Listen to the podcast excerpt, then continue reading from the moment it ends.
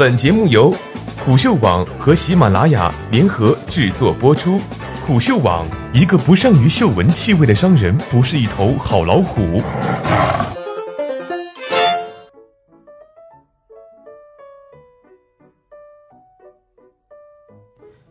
新东方烹饪学校就要上市了，你竟然还看不起职校？教人炒菜的新东方烹饪学校要上市了。是的，就是学厨师就上新东方的那个新东方。近日，新东方烹饪学校的母公司中国东方教育控股有限公司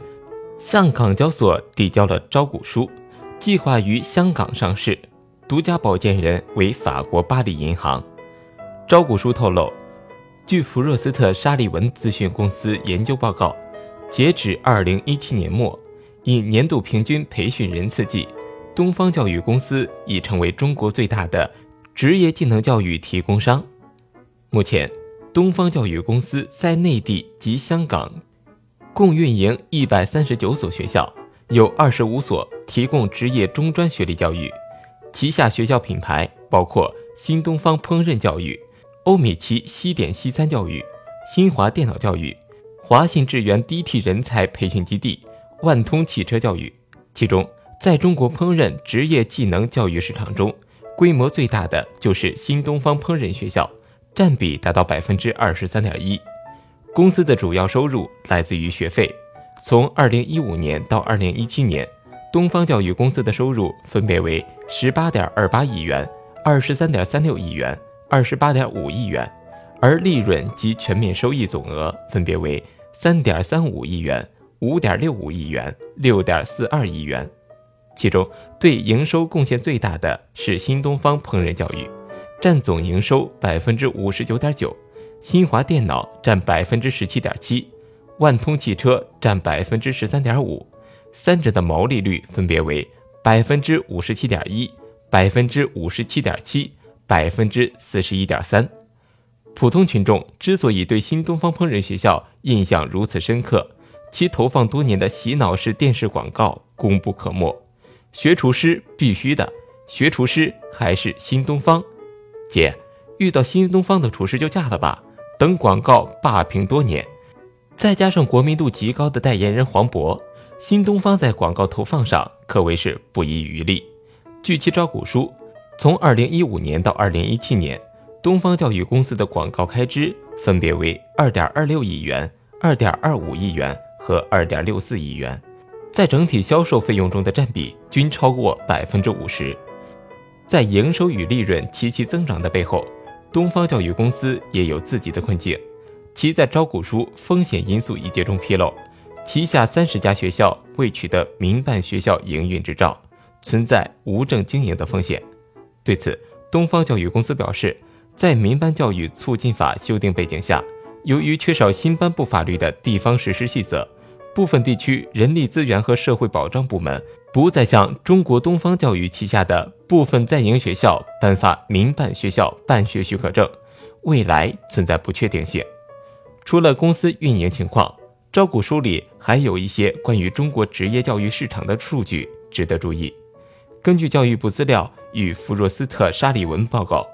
由于培训人次及学费的增加，中国职业教育行业的总收入从2013年的6016亿元人民币增长到2017年的7681亿元人民币，年复合增长率为6.3%，预计至2022年将达到10623亿元。在如此庞大的市场中，各家职业教育机构显示出高度分散化的态势，在国内有数千家职业技能教育提供商，由于各个学校均倾向于关注本地或全国范围内的特定行业细分，故无参与者拥有较大的市场份额。据前述报告，就2017年的平均培训人次而言，前三大职业技能教育参与者一共只占市场总额的百分之二点五。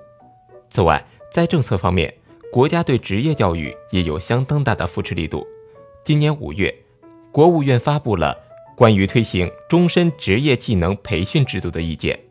此前，教育部、人力资源与社会保障部也曾密集发布对职业教育领域的指导意见与规划通知。市场大，无垄断，有支持。如果你还停留在职校学历低、学生素质差的认知阶段，那恐怕需要在别的维度上深入了解一下这一领域。说到底，这是中国的需求。如果说上述几点主要是汇集职业教育提供商的行业优势，那么从另一方面来讲，对求职人士、在职人士乃至处于产业升级期的中国来讲，职业教育是一个迫切的需求。据报道。有不少高校大学生在毕业几年后选择去技校回炉，学习偏重于实操的专业，如数控加工技术、电气自动化、汽车维修保养、机械工程等。这一选择背后的理由大多是尝试新的职业发展或人生规划。另一方面，这也是劳动力市场的需求。而据《工人日报》报道，十一月七日，教育部职业教育与成人教育司司长王继平表示，目前。在现代制造业、战略性新兴产业和现代服务业等领域，一线新增从业人员中，百分之七十是职业院校毕业生。上星期有一条谈论教育的微博成为热门转发对象。博主说：“我时常觉得中国缺乏三种教育：性的教育、爱的教育、死亡的教育。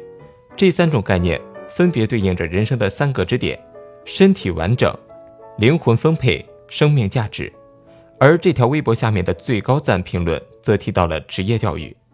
这方面的缺失，导致大多数年轻人迷茫，没有目标，完全不知道自己喜欢什么，想做什么。大多数人从事着自己不喜欢的工作，为了生活而努力生活。而那些原本能在各个领域发光发彩，甚至带领国家走向富强的人，早在很小的时候就被磨灭了兴趣，丢失了方向。最后，把话筒交给蓝翔。炒菜的都要上市了，开挖掘机的还要等多久？